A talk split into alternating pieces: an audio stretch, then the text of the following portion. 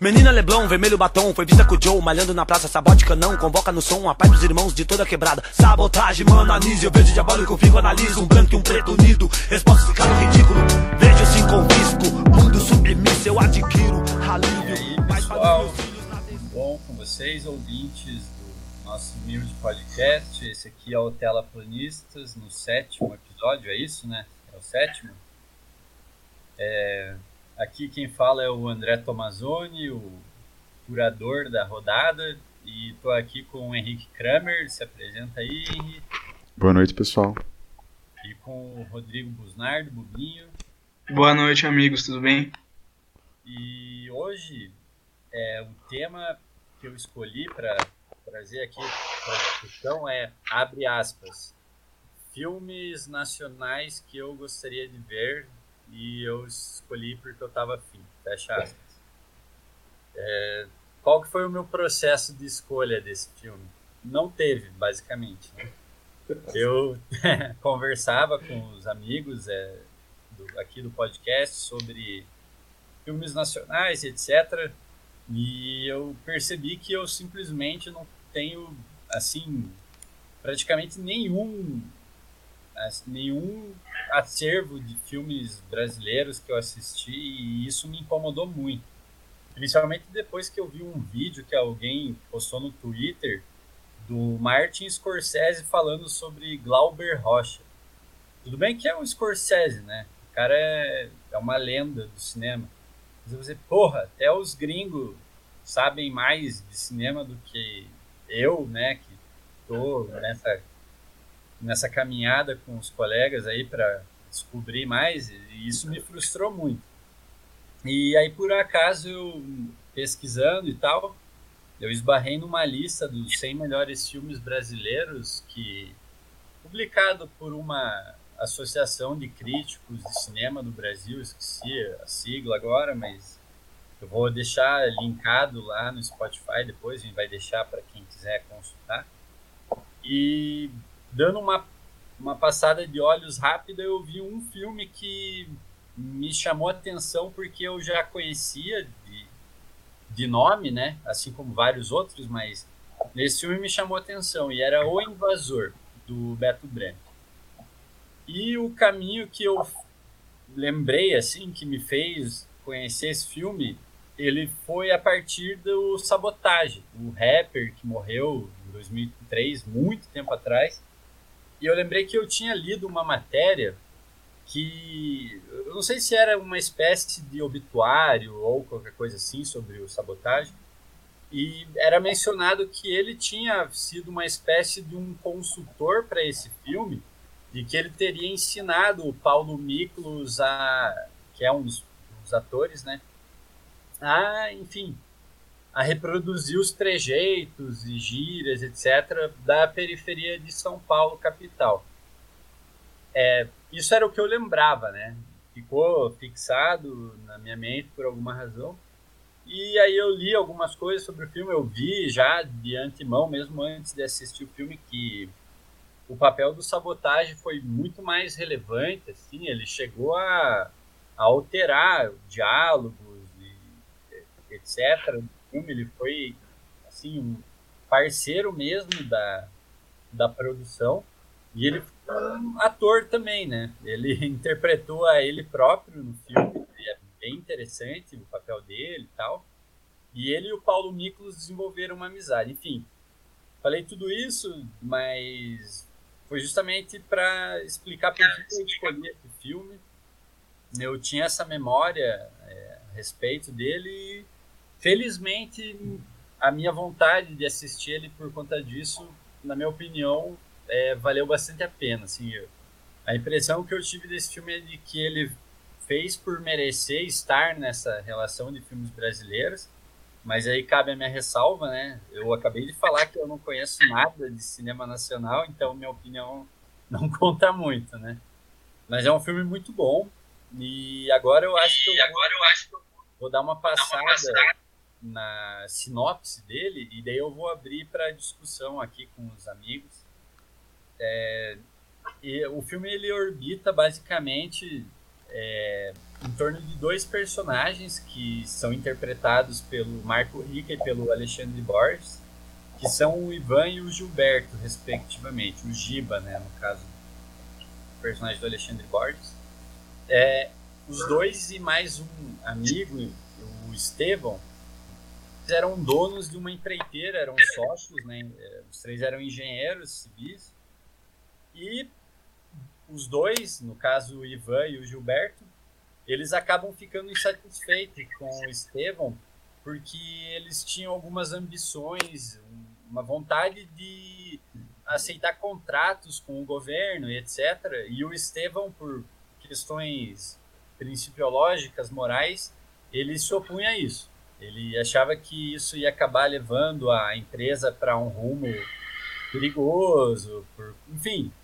Por, o filme é de 2002, bom falar, né? Eu acabei passando por isso, mas o filme é de 2002 foi antes de escândalos como o da Odebrecht e outras empreiteiras nacionais, né? Mas já mostra mais ou menos qual que era o ideário que o filme trazia, né, para discussão, dentre outras coisas.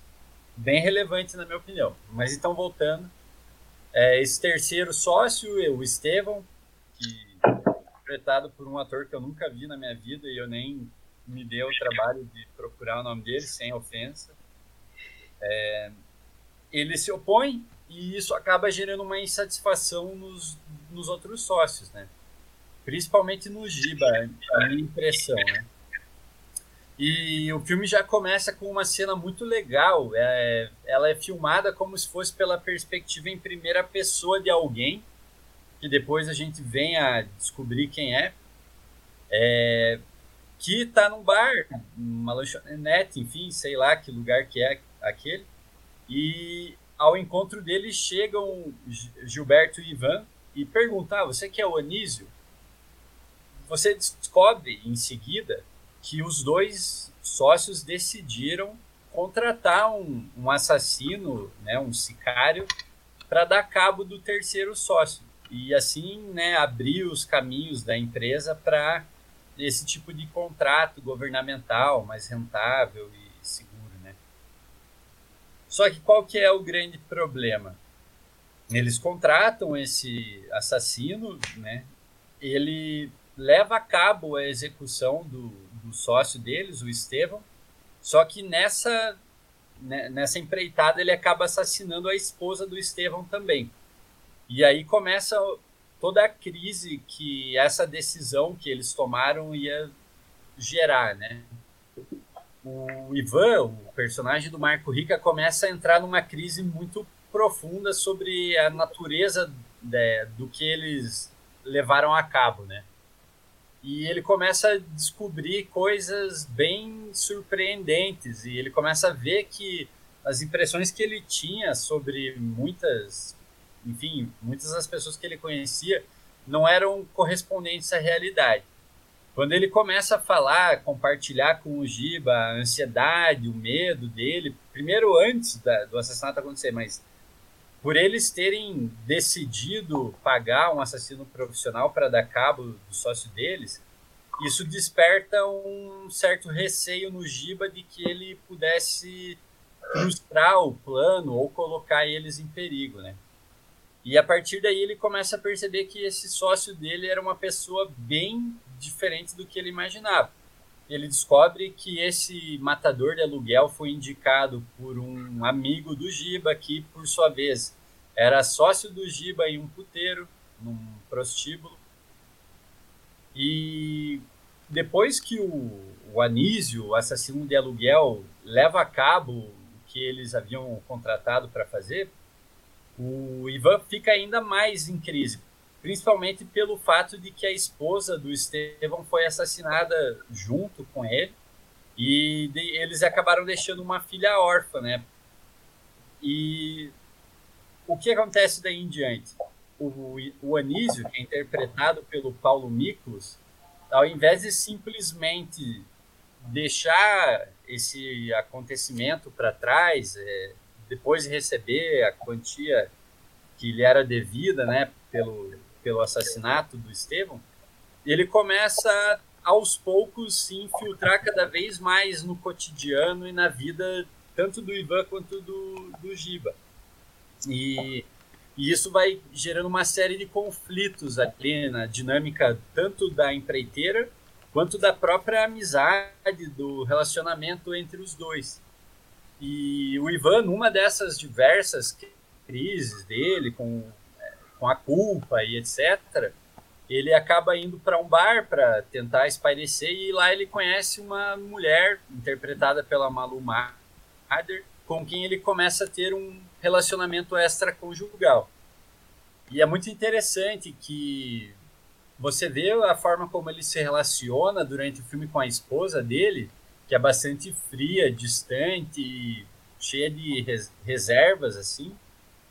E com a personagem da Malu Mader, ele é extremamente afetuoso com ela, ele chega a fazer planos e assim, ele fica o tempo inteiro em busca dela, da presença, da companhia dela.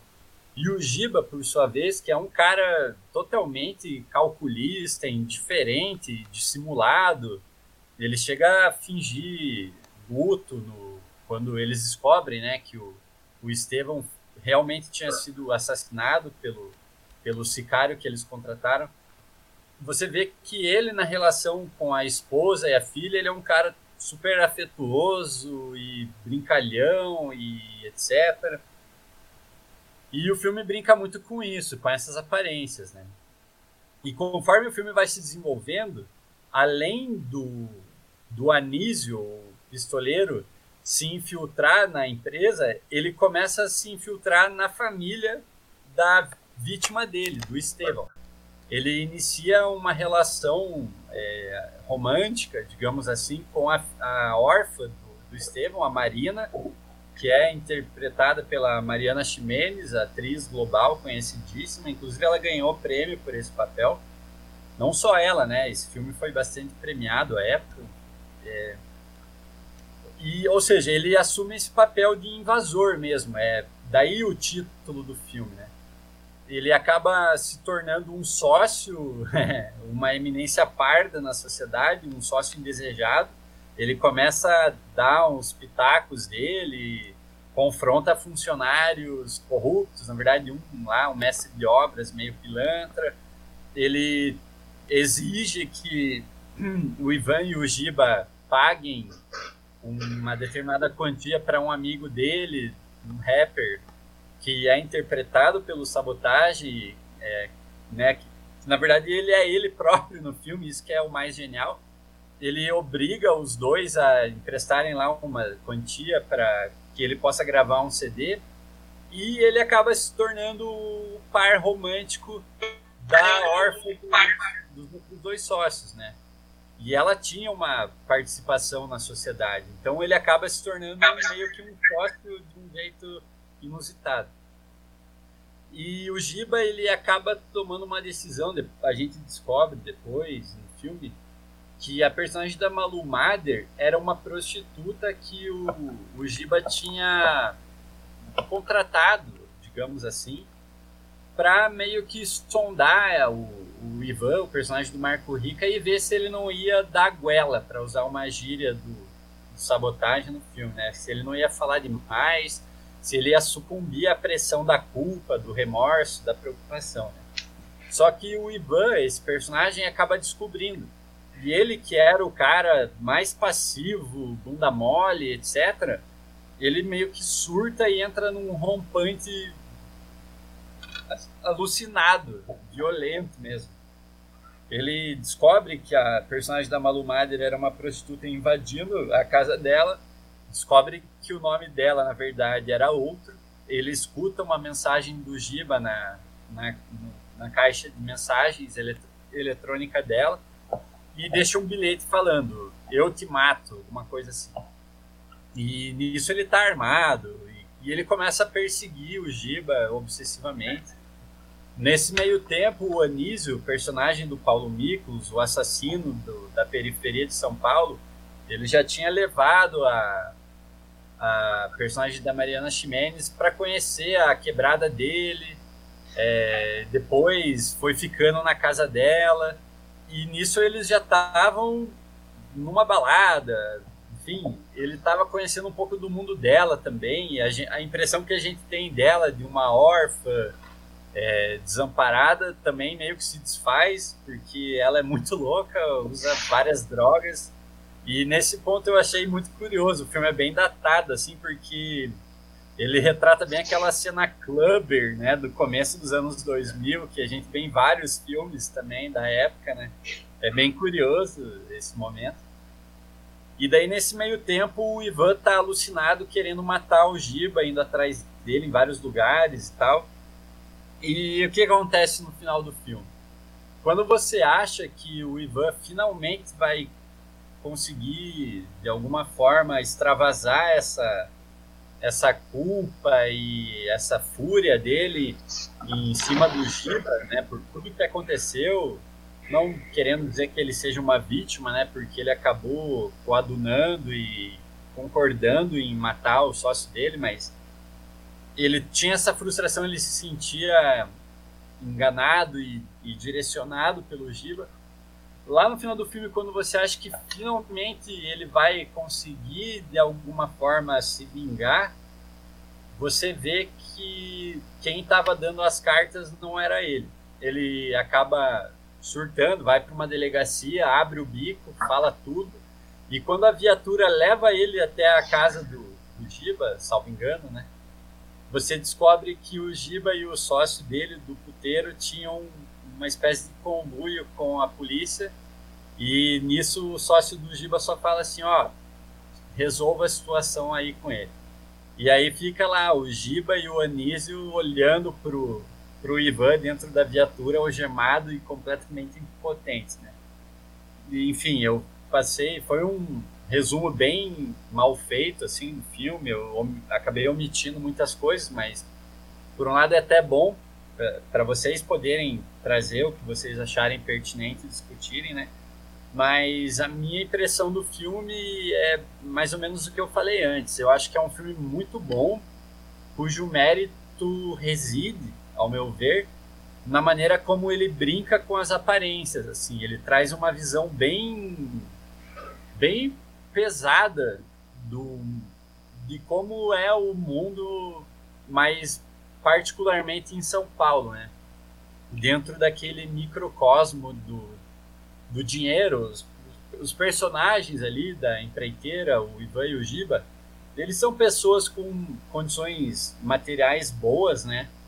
E isso desperta a ambição do Anísio, que é o assassino contratado por eles. Então você vê o tempo todo essa tensão, né? De, dessa disputa por uma posição de poder e de influência. Inclusive, isso é um debate dentro do próprio filme, né? Acho que o personagem do Anísio, que suscita essas discussões da maneira dele, que é muito legal, e o filme brinca com as aparências. Num primeiro momento você tem lá o Giba, que parece ser um cara legal, amigão e tal. Você percebe que ele tem facetas que ele esconde da família e do sócio e que são bem bem obscuras mesmo, né? O cara é sócio de um prostíbulo, ele explora sexualmente pessoas e tem relações escuras com a polícia. De outro lado, você tem o Ivan, que parece ser o cara mais certinho, mas que concorda em matar o sócio e depois tenta fugir com a amante, com quem ele usa drogas e mantém um relacionamento extraconjugal, e depois surta e quer matar todo mundo. E daí você tem a personagem da Malu Mader, que num momento parece ser uma, uma mulher interessante sedutora, que se apaixona, etc., pelo, pelo Ivan, e daí você descobre que ela era uma prostituta que só estava servindo de espiã pro, pro Giba. Você tem né, também o Anísio, que é, para mim, o personagem mais legal, né, mais interessante, bem construído do filme. Que num primeiro momento ele parece ser um cara extremamente intimidador, violento, agressivo, né? E depois você vê uma faceta dele romântica, afetiva em relação a, a personagem da Mariana Ximenes, que é a Marina. E a própria Marina também, você tem inicialmente uma impressão de que ela é uma pobre órfã, que está perdida no mundo. mas você vê que ela, na verdade, é uma mulher bem livre, é, digamos, ousada até, né? Que usa drogas, e você vê ela na balada fazendo tipo um. Nem sei qual é o termo, agora eu tô me sentindo pudico aqui, mas ela se agarrando com outra mulher e o Anísio no banheiro, e daí eles usando êxtase juntos, o Anísio bem louco lá travando o Nintendo no meio da pista de dança e ela lá toda agitadona, pá. Enfim, é um filme que brinca muito com as aparências, mostra como nesse contexto de tensões assim constantes e tal, as pessoas não são quem elas realmente aparentam ser e como isso traz alguns perigos e armadilhas, né? Tem muito mais coisa, muitos mais detalhes para discutir, então eu vou passar a palavra aí para vocês, mas era isso que eu tinha para trazer inicialmente. Ótimo, eu vou fazer, eu vou começar então, tá?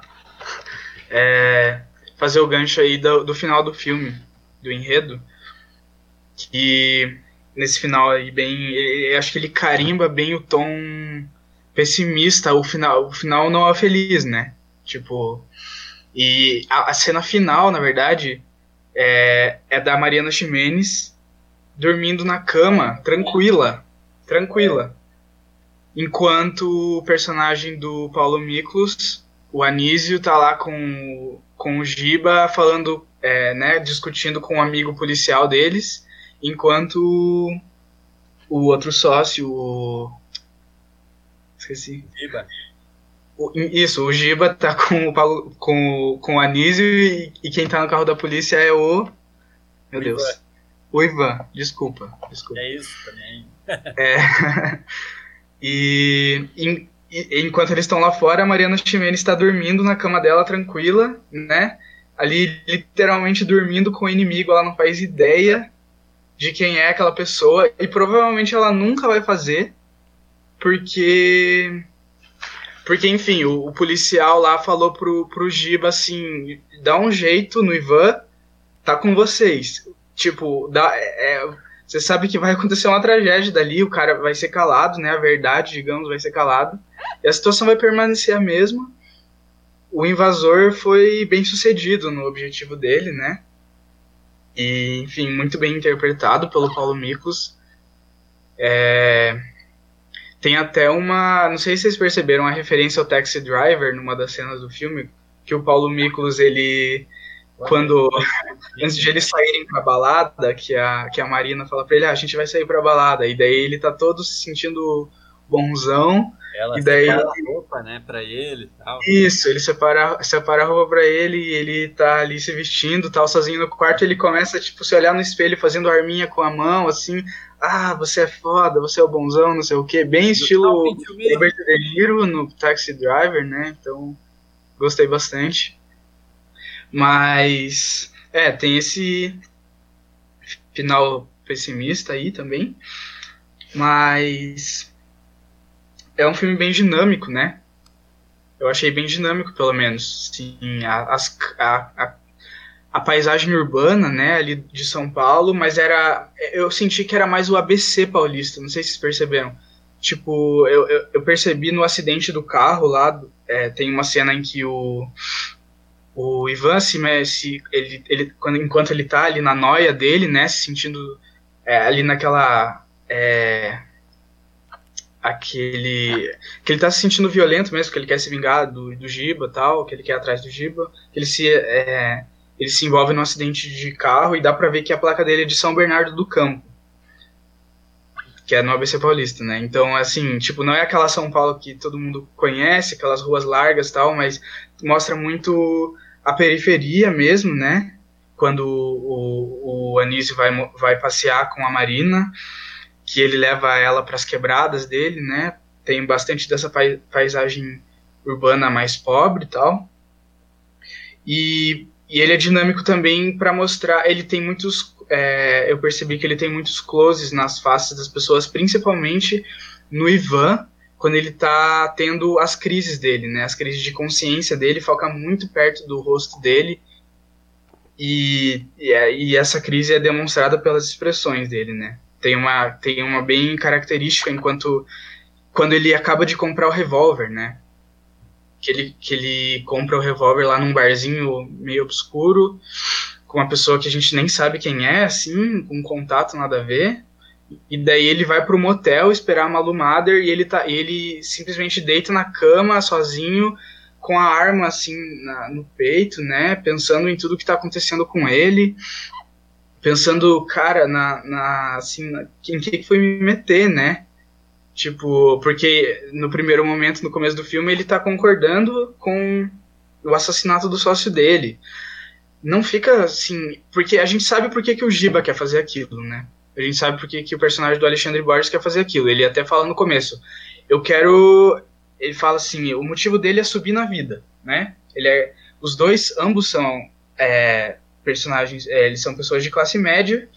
E o Giba fala assim pro Ivan é, quando o Ivan tá tendo a crise de consciência. Ah, é.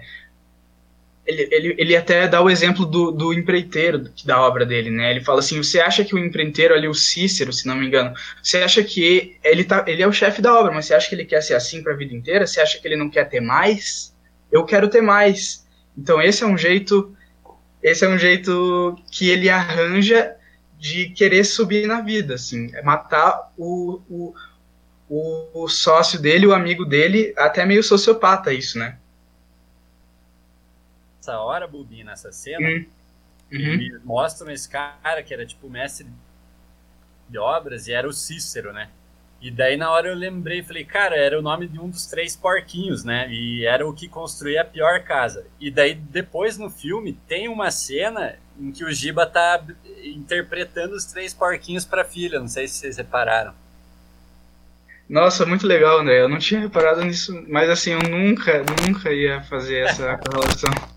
E é, e é uma cena, eu acho que é logo depois, eu não lembro jeito, mas é uma cena assim que corta, o, o Giba tá assim, mostrando um lado dele numa cena, né, esse lado assassino dele, e daí já corta direto pra cena em que ele tá com a família dele, no apartamento dele, fazendo essa encenação dos três porquinhos pra filha. Então mostra também esse lado psicopata dele, né? Tipo, ele consegue ter essas, essas personalidades aí, viver essa vida e matar o sócio dele sem nenhum remorso, enquanto o Ivan tá, tá remoendo aquilo e percebendo que, em que merda eu fui me meter, né? E isso é retratado muito bem com o Paulo Miklos, porque o Paulo Miklos, ele ele realmente ele, ele demonstra é, ele começa a se infiltrar na empresa, ele começa a aparecer na empresa assim, daquele jeitão né, dele, malandrão, todo mundo começa a achar estranho, e, e esse negócio da, da, da, aparência que você falou, André, é muito verdade, tipo, eles tem, os dois sócios, eles tentam ao máximo manter as aparências,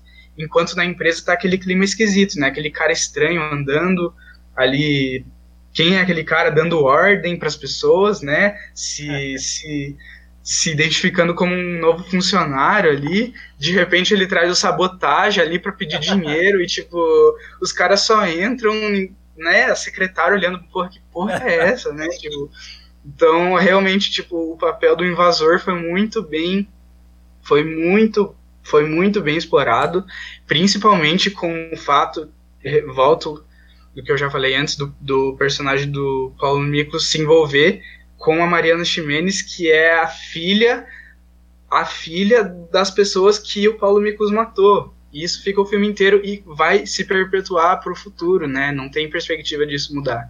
Então isso foi realmente muito interessante, muito bem explorado. Esse foi o meu aspecto preferido do filme, eu diria. Vou usar aqui o meu microfone. Tá, tá me ouvindo bem? Pois o André corta. Tá, show. Então, gente, eu acho que é, eu queria começar falando desse aspecto mesmo do do invasor especificamente, porque o título ele mesmo coloca esse conflito central da trama, que é um sujeito que invade um outro território, né? E eu queria sublinhar exatamente essa questão do território, porque eu acho que o como vocês bem colocaram, Talvez, bom, vamos voltar um pouco. Eu acho que talvez o tema, para sugerir um tema para o André para esse episódio, seria um thriller policial não hollywoodiano, porque não tem um, como a gente vê nos filmes policiais americanos, um antagonista, não tem um herói. É, é uma narrativa em que todos os personagens são muito degenerados, assim, eles estão moralmente, eles não se opõem ali, porque cada um é, faz decisões horríveis, toma decisões horríveis, né? Então o Ivan decide matar em conluir com um outro sócio, o terceiro sócio majoritário, o, o Giba é o grande cabeça desse, desse plano deles e o, o, o Anísio é aquele é um, sicário, né, um matador de aluguel. Então não tem alguém que seja moralmente elevado ali. Então acho que eles não se opõem do ponto de vista ético, moral, né? Todo mundo tem a sua ambição de ascensão social. O, o Giba e o e o Anísio talvez sejam mais vorazes nisso, mas o, o Ivan é, também tem essa missão e carrega um pouco de culpa nela, mas ele também é ambicioso e em algum momento ele está disposto a passar por cima dos princípios dele para é, para realizar esse projeto dele de ascensão social. Mas eu acho que a disputa central do filme, o conflito central, talvez seja um conflito de território. E acho que o, próprio título coloca essa questão né, do invasor. E essa questão do território me ocorreu principalmente porque é, me chamou muito a atenção quando você vê as cenas, todas as cenas na verdade, em que o Anísio, que é o matador de aluguel, ele chega no escritório de engenharia da construtora, existe um desconforto muito grande. Então ele é mesmo um incômodo naquele lugar. É, tipo, a linguagem que ele usa, acho que isso também é um mérito da construção desse personagem, né? Essa, essa linguagem cria um estranhamento muito, né, peculiar. Tem um diálogo ali que eu acho que é um um dos diálogos mais interessantes ali. Mais interessantes, não, mas acho que ilustram bastante esse desconforto com a linguagem que ele usa, né? Que ele aborda um cara que está fazendo compras no computador e ele pergunta: O que está fazendo? O que, que é isso? Compra, mas é compra sem grana? É, compra sim, é compra sem grana, só no tecladinho, né? Então eu tenho um desconforto muito grande. Posso falar só uma coisa claro. que tem a ver com o que você está falando, Henrique? Uhum. Nos créditos, não sei se vocês perceberam, mas aparece assim uma, um, um tópico ali dos créditos finais do filme: Diálogos do Anísio. Sabotagem. Exato. Quem escreveu todos os diálogos do, do personagem do Paulo Miklos foi o Sabotagem. Então tem, tipo, Exatamente. essas tiradas assim. É, então, que... Enfim, desculpa. Sabotagem foi tipo um consultor e tal, foi também relativo a esse aspecto. Porque, desculpa interromper, Henry, mas só um fato da produção. Parece que quem indicou o Sabotagem foi uma produtora do filme. Ela falou para o Beto Brandt, que é o diretor, ela estava procurando locações e num dado momento ela chegou na quebrada lá do Canão, de São Paulo. E o Sabotagem, dentre vários apelidos dele, ele é chamado de maestro do canão e tal, era a quebrada dele. Daí eles conheceram o Sabotagem meio nesse rolo e o Sabotagem se aproximou e tal, e daí ele parece que ele meio que debochou de alguns dos diálogos e daí ele começou a sugerir umas mudanças. Eu acho que ele viu lá o Paulo Miklos, né, aquele cara transino, roqueirão, paulistano, branquelo, e falou, porra, isso aí não deve estar, tá, né, não tá muito, muito certo. Daí parece que ele foi sugerindo alterações para o diálogo, e inclusive foi isso que me fez lembrar do filme, porque na entrevista que eu li, ele foi tipo um professor de malandragem pro Paulo Miklos. Eu lembro perfeitamente disso, tá na matéria, eu achei muito legal. Ele ensinou os trejeitos, levou o Paulo Miklos para conhecer uns lugares e tal. E ele mudou todo o filme, assim, nesse, nesse sentido, né? Então, desculpa aí, mas era só para trazer isso. Ele acabou se incorporando ao filme mesmo. Ele foi, de certo modo, um invasor, né? Então, não foi porque ele acabou sendo um convidado ilustre, né? Mas aspas aí no, no invasor, né? Mas ele chegou tomando de assalto com todos os méritos dele. Ele era foda. Sim. E eu acho que talvez por isso esses diálogos sejam tão bons, né? Porque partem de um lugar mesmo que não é o da, da cidade e tal, né? Digamos, ou é da cidade, não é do mundo corporativo ali, né? É da periferia, né? Mas acho que nesse aspecto eles estabelecem muito bem a linguagem como uma diferença entre os personagens, como aquele nesse aspecto o Anísio invade o território ali desse escritório, né? Mas tem um diálogo que eu acho que talvez exemplifique mais isso, que o Busnardo citou, mas eu queria ressaltar um, momento anterior daquele, dessa cena, né? Logo no começo do filme, o, Ivan tem uma crise ali, ele já está meio vacilando com relação à ideia de eles matarem o terceiro sócio, eles têm um diálogo bem intenso, o Ivan e o Giba, e o Giba, ele tem uma fala ali que eu acho que coloca esse problema do filme, que depois é um conflito que vai se desenvolver. Ele fala assim: é, Ivan, você é muito inocente. Eu estou assim, reproduzindo como eu lembro também, né? Mas você é muito inocente. É, essas pessoas, elas querem o que a gente tem, né? Elas querem a nossa casa, elas querem o nosso carro, elas querem a nossa a tua mulher. Se elas puderem ter a tua mulher, elas vão ter a tua mulher. Esse conflito ele segue ali, parece que eles vão conseguir realizar essa vitória, é, digamos, sobre esses outros, né? Mas depois o personagem ali do Anísio vem e ele é esse cara que quer tomar o lugar deles, né? É um cara que quer é, invadir, de fato, o, o território que o, o, Ivan e o Giba construíram, né? E no final ele consegue isso. Ele consegue a casa, ele consegue o carro, ele consegue a, a mulher deles, né? Simbolicamente, porque ele, é, no final das contas, aparentemente, ele vai ficar com a, com a filha do, do empresário que ele assassinou, né? Do consultor que ele assassinou. Então, é, e acho que essa te, a tensão que o filme trabalha está muito nessa tensão da disputa territorial. Então, eu falei do escritório, mas tem outras cenas que acho que exemplificam bem isso. É, então, o, o personagem do Anísio ele invade o escritório, mas assim que ele toma contato com a. É Marina o nome dela? A filha do, a filha órfã do, do construtor, né? Ele leva ela para um bar da periferia, né? E ali também ela é uma invasora, talvez, ela tá meio desconfortável, ele tem uma, um desconforto bem grande nessa cena também. Depois ela leva ele para uma boate, né? Então leva ela para conhecer uma outra forma de sociabilidade, mas da perspectiva dela. E mais marcadamente a mansão. A cena que ele entra na mansão, eu acho assim, sensacional porque ele como ele representa tudo aquilo, né? Ele representa aquilo e ele repete isso em outros momentos como viver a vida. Então, estar naquele lugar e, usufruir daquelas coisas, de dinheiro, de uma casa boa e tal, é viver a vida, né? E ele coloca ali, ele está em busca daquilo. E eu acho que isso coloca uma outra questão ali que eu achei interessante no filme porque ele não está simplesmente extorquindo eles, não está simplesmente ameaçando eles, né? Talvez da perspectiva do Giba e do Ivan ele fosse é, tentar algum tipo de extorsão ali, né? Tentar arrancar dinheiro, mas não é isso que ele quer, né? Tanto que em dado momento eles, ele pergunta, né? Quanto dinheiro você você precisa para sair daqui? Ele falou, não, eu não quero dinheiro. Eu tô gostando disso, eu tô gostando de mandar nos teus empregados, porque ele chega mandando, né? E dinheiro nenhum vai me tirar daqui.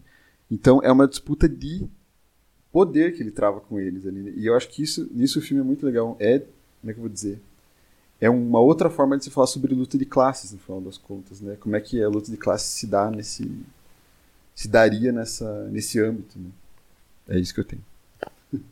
Eu achei muito legal, Henrique, você trazer isso. Desculpa ter interrompido antes mas agora eu queria lembrar de uma cena, isso que você falou, por exemplo, o Anísio é obviamente o invasor, né, por excelência, inclusive ele quem dá o título ao filme, mas tem, uma cena, você mencionou da incursão, né, da Marina na quebrada do Anísio com ele, em que ela é meio uma invasora mesmo, eles vão naquele boteco lá e ela é a única mulher e é uma mulher que, assim, é nítido que não é da região, pertence a um outro extrato social.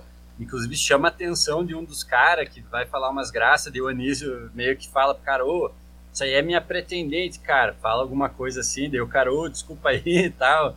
Mas tem uma cena que eu achei muito legal, e é meio sutil assim, só que sob essa ótica que você fala, eu acho que é perfeito.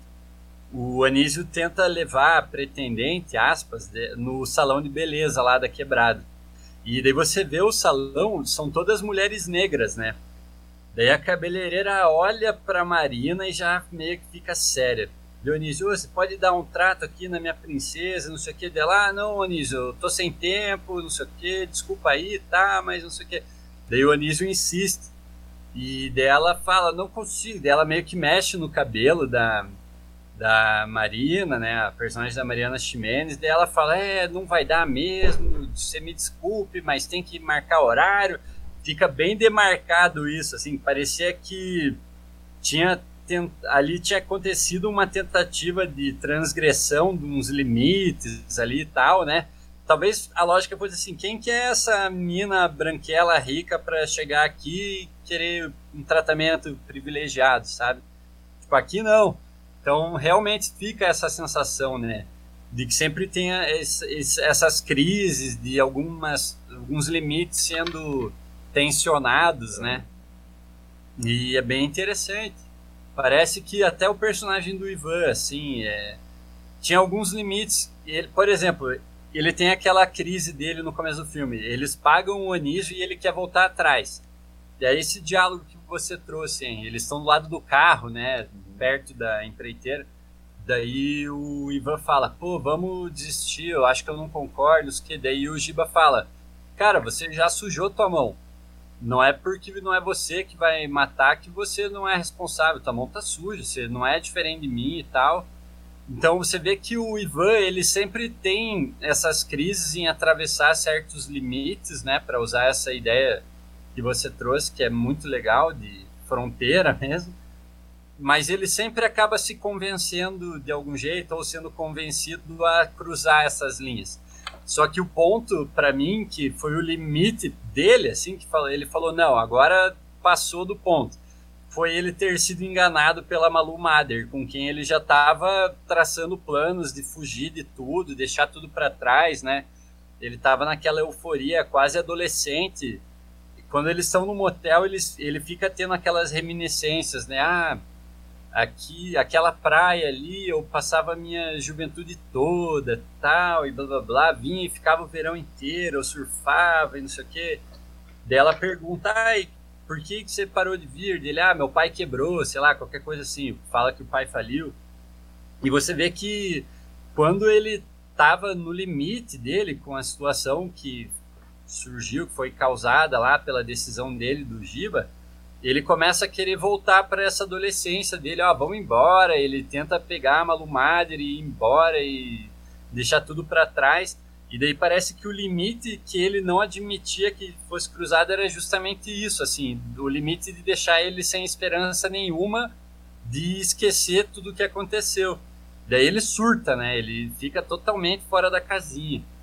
Mas uma impressão que eu tive do Anísio, parece que ele realmente gostava da Marina, assim, não era só uma questão de interesse material, que é óbvio que existia, né? Até você falou muito bem, quando ele tá na casa, ele dá uma olhada, ele, caramba, eu quando eu ouvia falar de mansão, eu achava que nem existia de verdade, mas pô, isso aqui quer viver mesmo. Ele começa a falar umas coisas muito loucas olhando para o céu, né? É, é bem interessante. Dá para ver que ele realmente estava deslumbrado assim e que ele estava feliz mesmo. E é bem louco isso, porque ele matou os pais da, da amada dele e em momento algum isso é uma questão, né? Eu acho que tem um diálogo dele com o Ivan, que o Ivan tá meio surtando quando ele aparece na empresa e ele fala umas paradas assim, né? Fala, meu, já foi, sabe? Pode deixar quieto, já foi, não adianta nada ficar nessa noia, né? Mas é muito legal. Esse filme é muito, muito, muito bom e é muito feliz em executar essa essa premissa né, dessas tensões de, Sim. de como as aparências acabam sendo assim além de enganosas ardilosas mesmo de como isso é isso é aonde mora o perigo né é, eu acho que o Ivan ali é a maior prova de que se você se deixar levar muito pelas aparências, você pode acabar sem nada, né? Ele achou que no começo, ah, vou, vou apostar nessa, nessa aventura aí, vamos matar o Estevão. Beleza. Daí ele viu que não trouxe o, que ele achava que viria, né? Que era a sensação de liberdade, de progresso, com os acordos lá na empresa, porque ele se vê ficando de fora, né? Ele vê o Giba negociando as paradas, as escuras nas escondidas. Aí já é a primeira grande crise dele, ele se sente enganado. Daí depois ele tá na merda por conta disso, ele joga todas as fichas na Malu Mader. Daí o que acontece? Ele descobre que ela era uma prostituta sendo paga pelo sócio e aspas amigo dele. Daí, porra, né? Caiu na armadilha. E a terceira grande armadilha e aparência que é quebrada é quando ele vai na polícia, resolve abrir o jogo, se incriminar e se fode mais ainda, né? Então é muito legal isso. É, um fator que eu achei interessante é, da cena que o, quando o Ivan vai se confessar para a polícia, ele também ele quer muito manter a aparência dele. Ele começa falando que ele que ele é uma boa pessoa. Eu não lembro direito das palavras que ele usa, mas ele começa tipo a confissão dele. Ah, eu sou uma boa pessoa, não sei o que. Eu sou muito bem casado com a minha esposa, enquanto ele já estava traindo a esposa dele fazia vários Exato. tempos, entendeu? Então, tipo, ele tava preocupadaço ali, tipo, pra, parece que parecia que isso era um fator que ia fazer o, a, a culpa dele ser ser mais assim. Ele seria mais perdoado se ele fosse uma, uma boa pessoa, uma pessoa bem casada, né? Então tem essa questão da aparência também explorada aí, né? e um, um fator que eu achei que ia ser melhor explorado foi foi o elemento ali do, do início do filme, quando, quando a gente não sabe quem é o Paulo Miklos, mas com aquele negócio da primeira pessoa, sabe? Eu achei que isso ia, ia se perpetuar durante o filme, que ia ser um, um elemento ali de contar a narrativa, mas, mas foi abandonado ali já na primeira, né? Tipo, eu, ach, eu não sei, eu, eu fiquei esperançoso, assim. Eu até, eu até lembrei de um filme do. Não sei se já viram um filme do Gaspar Noé, de uma pessoa que morreu e a alma dele fica vagando por Tóquio, assim.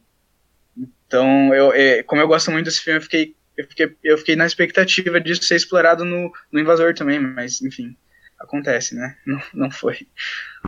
Eu acho que essa, essa opção que eles fizeram por filmar em primeira pessoa até o momento em que revela quem é o assassino, né? Eu, eu acho, né? Pra mim teve essa impressão, né? Que era mesmo para ocultar a, a cara dele, né? É, eu não sei, para mim foi um elemento de surpresa, assim, pra você ver como é, as expectativas sociais, culturais, né? É, são muito fortes, assim, né? Eu não imaginaria que eles colocassem, claro, depois que eu, sabendo que o Paulo Miklos estava no elenco, eu imaginei que ele teria um papel relevante, né? Mas quando surge o assassino, logo depois da morte, do enterro do empresário da, da esposa dele, e, é, ele surge, né? E causa um pouco de surpresa, né? Porque ele chega já naquela cena entrando dentro do, do escritório deles. E eu acho que quebra um pouco da expectativa. Você não identifica assim o São Paulo Miklos com a cara de um personagem criminoso, assim, né? Mas eles construíram muito bem o personagem. Também achei. Na minha opinião, ele é o grande assim, o grande ponto alto do filme, né? Ele tá fantástico, muito ele incorporou muito bem assim o, esse estereótipo do cara violento da periferia, né? que claro, pode ele esse estereótipo traz uma carga de preconceito e tal, mas é, dá para relativizar nesse caso até por conta da participação do sabotagem mesmo na construção do personagem, né? Não fosse ele um assassino, pô, eu ia olhar e falar, cara, é bem o que eu imaginaria do, de um homem, né, da periferia, tal, as gírias, a, a postura, essa coisa assim da masculinidade bem é, essa coisa de reforçar mesmo esses comportamentos de masculinidade a partir de uma certa hostilidade ou de ameaça, né? Tipo assim, ó, não mexe comigo, pá, né? Tem uma hora que o Ivan meio que peita ele, porque ele fica insistindo em voltar. Daí ele fala, ah, esse cara é um folgado. É quando ele leva o sabotagem lá. Ó, oh, esse é meu mano, não sei o que, ele é super bom, pá, queria que vocês dessem lá 10 mil reais, né? Uma coisa assim. Pra ele gravar o CD, daí o o, o Ivan fica puto. Ele falou, cara, como é que você vai botar isso na contabilidade da empresa? Você não pode assinar cheque assim, na loucura e tal. Daí o Anísio insiste dele fala assim: ah, esse cara é um folgado. Daí na hora isso parece que mexe assim com o brilho do Anísio e já peita ele. Daí o personagem do Sabotagem também fala: ah, eu não quero mais. Esse cara aí essa coisa do orgulho, assim, né? De, pô, você não pode mexer com a honra e tal. Isso é uma coisa, pelo menos das pessoas que eu conheço, dos homens que eu conheço, assim, da periferia e tal, que meio que se adequam a esse padrão tal, é, é algo que eu esperaria mesmo. Achei muito convincente. E por isso que eu quis frisar também a questão da aparência. É muito interessante. É, o jogo, o, o filme joga com, com essas coisas de um jeito bem legal. Assim. É, o outro elemento que eu achei muito legal foi a questão da, da vestimenta, do figurino, né? Mas a roupa que ele usa porque ele tá sempre, digamos, meio inadequado, assim, né? Ele tá no escritório, ele tá com uma calça larga e um tênis e tal. E depois, quando ele vai para um outro lugar, que é pra, pra balada com a Marina, ela dá uma roupa para ele, né? Então eu acho que até nesse aspecto, assim, cria atenção. Mas eu queria falar que eu gostei muito dessa análise que você fez sobre o, a, o arco do Ivan, né? Sobre a trajetória dele na narrativa. Porque eu acho que o final da narrativa, na verdade, ele confirma que o Giba estava certo sobre o Ivan, porque ele era muito inocente mesmo, né? E ele acreditou em tudo, né, que aconteceu ali. Ele acreditou que a Malu Mader estava apaixonada por ele, que ele é, poderia se redimir da culpa dele, é, buscando a polícia, né, para contar o que ele tinha combinado com o Giba, né, de ser o mandante do crime, né. Mas eu achei assim, é, muito boa a sua análise. Mesmo. E teve um, um, ponto importante que o André comentou da narrativa do Ivan é que esse, esse fato de ele de a família dele ter perdido a fortuna dele e ele ter mudado de estilo de vida, né? Eu acho que isso também foi um motor, talvez, para ele ter tomado a decisão de talvez matar o chefe dele e conseguir a parte na empresa, né? Tipo, teve essa mudança aí drástica no, no estilo de vida dele que talvez ele pudesse recuperar, que, que é um elemento importante no filme que, o que o Henrique comentou, da ascensão social, né? É, e eu acho que tem uma, tem uma outra coisa que ele quer. Né, tem um, um, diálogo em que ele tá com a, com a personagem da Malu Mader, né, que é a, a Cláudia, né? E ele, eles estão numa casa na praia, né? Que é a casa que era tava na mesma região que os pais dele tinham a casa. E ele quer tipo recomeçar a vida, né? Eu, eu largaria tudo para né, é, sair de São Paulo. E eu acho que a mensagem do filme também é isso, né? Você não pode recomeçar do zero, assim, né? Você não apaga a tua história, né? Você não vai conseguir se livrar daquela culpa e tal. E não consegue mesmo, né? Ele, é, como é que eu vou dizer? Toda aquela tentativa, aquele sonho dele de... Como é que eu vou dizer? Vou dizer é, apagar, né? O, o passado dele é, em vão, né? E ele tá preso naquele esquema de poder, de disputa por dinheiro que ele se colocou, né? Eu acho que o, o papel do Ivan, eu não sei se vocês concordam. Para mim ele era o talvez o protagonista assim do filme, né? Não sei, porque era em torno dele que tudo isso orbitava. Ele era o personagem central. O Giba era o cara totalmente inescrupuloso e indiferente que foi um motor dessa tragédia, né? Que acometeu ali a sociedade e de que começou a respingar merda no Ivan. Daí depois o Anísio também e tal, parece que tudo meio que girava nele em como ele estava reagindo, porque parece assim, o Giba estava indo em frente meio que indiferente, assim. A única crise dele era justamente se o Ivan ia suportar ou não as consequências do que eles fizeram e tal. O Anísio também. O Anísio estava olhando para frente, foda-se, matei os pais da mina, mas é isso aí, vou ficar com ela e tchau. E parece que o Ivan que sempre ficava nesse, nessa espiral, né? E parece que ele é o grande motor da narrativa também no seguinte aspecto. Se fosse uma fábula esse filme, eu acho que a moral é assim: o mundo é dos espertos, sabe? Ele é o grande otário do filme, porque ele é o cara que só se fode. Tudo que ele acha não é. Ele é o cara que tá com a cabeça nas nuvens, quando os outros estão com aquele apetite voraz, né, de, de fazer as coisas acontecerem. Ele é o que fica com a cabeça nas nuvens e no final ele paga o preço, né? Então acho que o papel dele na narrativa é esse, assim, a, a grande tragédia, claro, além da morte das pessoas ali e tal, é a dele também, né? dentre os personagens principais. Porque pro Anísio, porra, é o melhor dos mundos ali, né? O cara tá no lucro. Tudo começou, ele ganhou dinheiro para matar umas pessoas que ele não conhece, para quem ele não tava nem aí. No final, igual vocês mencionaram, o Henry falou perfeitamente. No final ele tá com a mulher, o carro e a casa e talvez a sociedade ali, né? O Giba agora tá lá com o puteiro, felizão, indo lá, tem as, as mulheres lá que ele sempre se relaciona, tem a família feliz, bonitinha dele, onde ele consegue é, performar o papel de, de bom pai de família. Tem a empresa agora que ele vai poder fazer um monte de, de acordo lá do mensalão. do, como é que eram os negócios lá de São Paulo, lá do metrô, né? Pensar num escândalo com empreiteira de São Paulo agora para fazer uma piada. E o Ivan que se fode. Ele, em momento algum, ele, ele é realizado. Em momento algum, pelo contrário. Ele só vai caindo e caindo de uma mentira para outra até ele morrer, né? Que fica subentendido eu acho que é muito legal o filme terminar com aquela cena, ele algemado no carro, olhão arregalado, daí o policial desce, vai lá, daí ele fica olhando, tentando ver o que está acontecendo. Daí só aparece o Anísio olhando para a viatura. Daí acho que ele meio que já pensa, é, fudeu, né?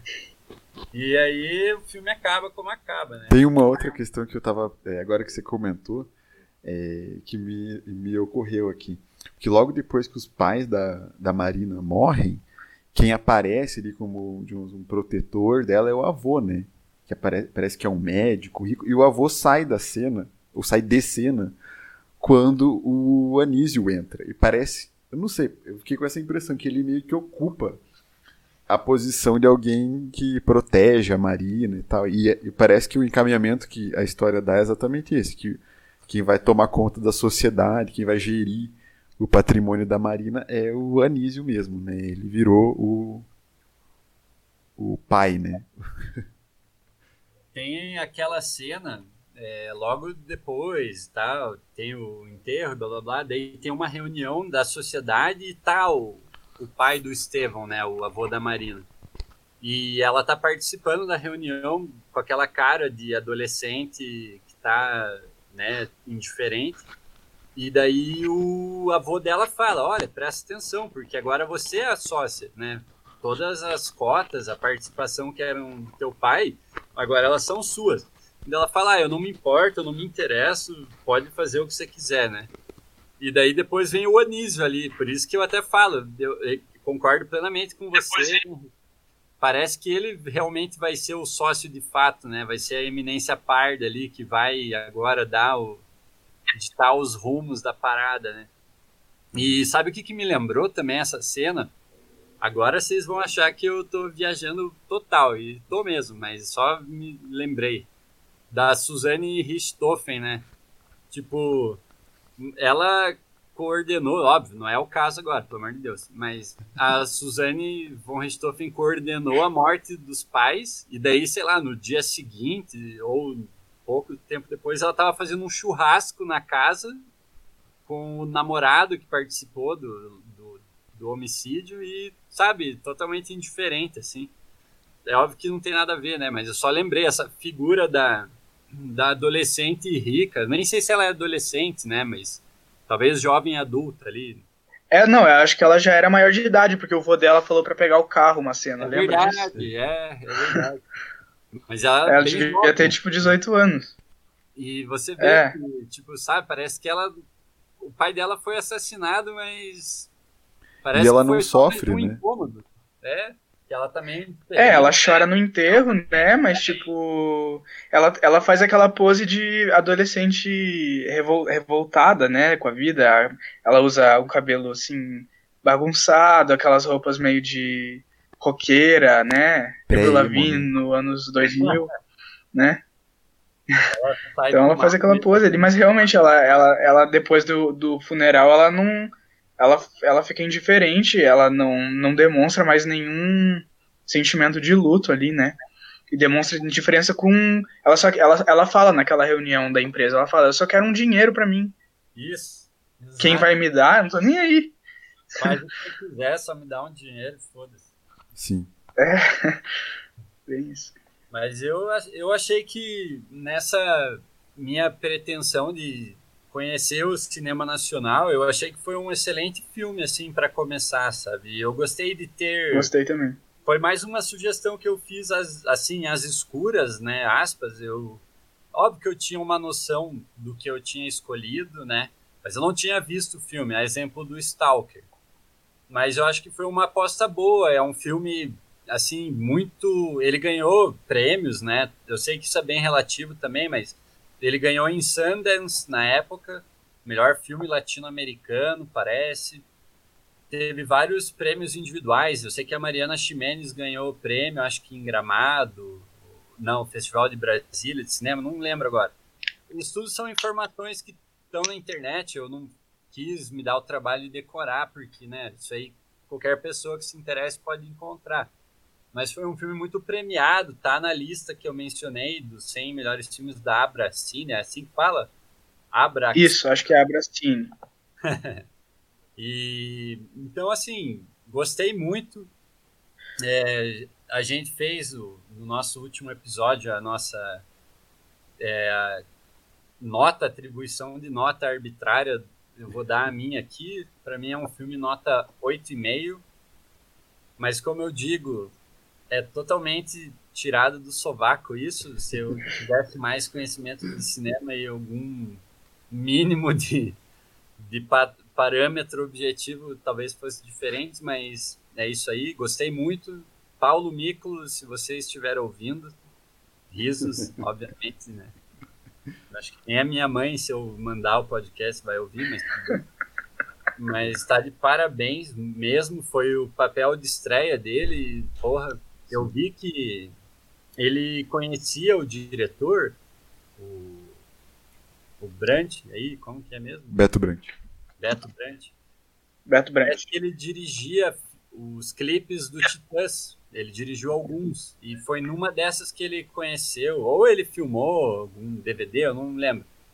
Daí, pelo que eu vi numas entrevistas com o Paulo Miklos e tal, ele falou que foi numa dessas que ele na música que estava sendo tocada, ele não tinha, ele não estava tocando nenhum instrumento nem cantando, ele ficava meio que performando e fazendo umas coisas e tal para a câmera.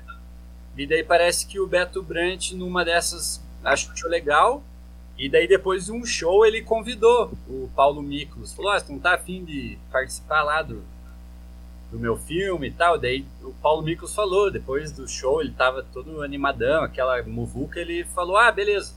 Só que ele não acreditou que isso ia acontecer, né? Mas daí aconteceu e deu no que deu. Eu vi que ele atuou em vários filmes, já foi elogiado bastante por outros papéis, né? Só é uma pena no caso do Sabotagem, ele o filme ele foi terminou de ser feito acho que em 2001, levou um ano para ser filmado. Foi quase todo financiado por dinheiro público. Eu vi que o orçamento, a, o custo foi de um milhão de reais. Parece que 600 mil foi captado da, do Estado, parece, algo assim. Posso estar errado, mas acho que Não. 300 e tantos assim? mil do governo e outros 300 mil, sei lá, de uma fundação e tal.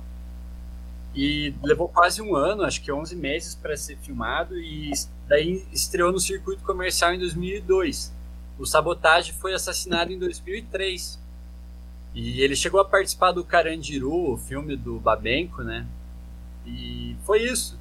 É muito triste, então eu acho que esse filme também tem essa essa coisa de, de ter ajudado a alçar o sabotagem a, a mais a fama ainda, né? Ele se tornou uma figura mais conhecida e ficou como um registro do talento dele, né?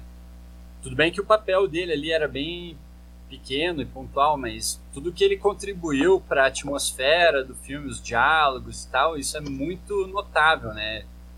E eu acho que é isso. Eu gostei muito do Marco Rica também. Gostei, gostei. A atuação dele, para mim, é excelente, muito boa. O, o Alexandre Borges também, gostei, mas os grandes nomes ali para mim são o Paulo Miklos e o Marco Rica. Sim. Malu Mader, Mariana Jimenez também. Excelente, filme cheio de méritos. Eu estava lendo um pouco sobre o filme antes de, de a gente começar aqui. E uma coisa que, que eu fui buscar foi o, a obra que teria baseado o filme, né? Que é uma obra de um escritor que chama Marçal Aquino. E eu descobri uma coisa muito curiosa.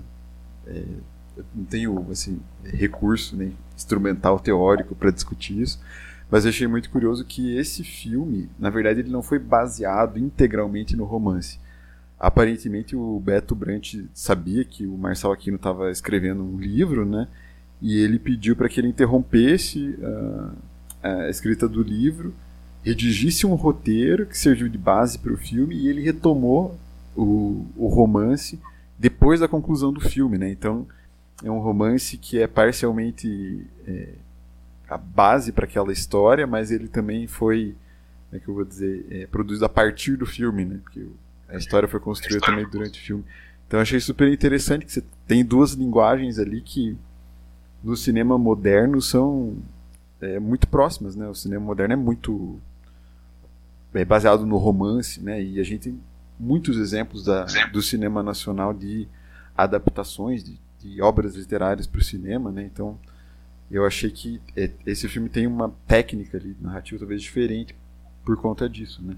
Mas eu acho uma outra observação que eu queria colocar, acho que esse filme é muito um exemplo do cinema brasileiro. Né? Eu também não conheço assim a fundo o cinema brasileiro, mas eu consegui reconhecer imediatamente assim essa filiação desse filme a um, um gênero do cinema brasileiro, talvez um grupo de produções do cinema brasileiro que discute essa questão da violência e trilhas policiais. Assim, a cena inicial, por exemplo, do em que eles chegam para contratar, num bar para contratar o, o Anísio, me lembra muito Tropa de Elite, assim.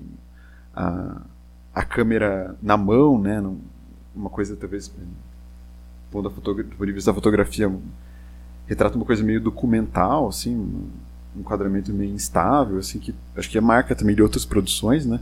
Enfim, eu acho que ele representa bastante mesmo o cinema nacional, gostei bastante de, de assistir ele.